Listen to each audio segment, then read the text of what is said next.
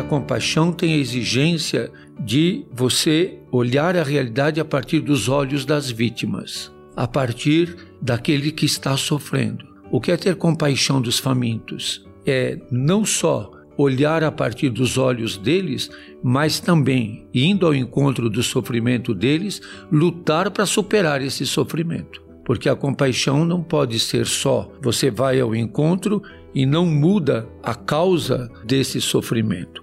A compaixão é uma dimensão humana, não é uma dimensão religiosa. Os ateus também são compassivos.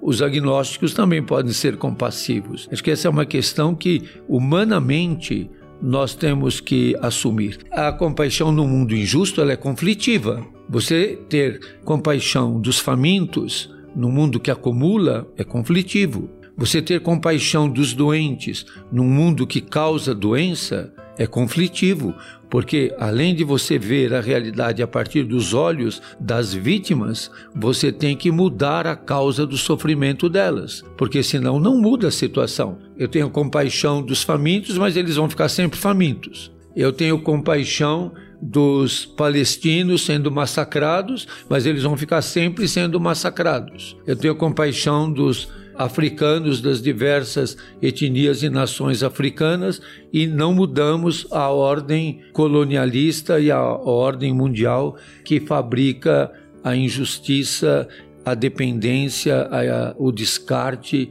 e a maldade. Então a compaixão, ela é sentimento, mas é compromisso. Então você partilhar o pão com quem está faminto é também comprometer-se a superar a fome.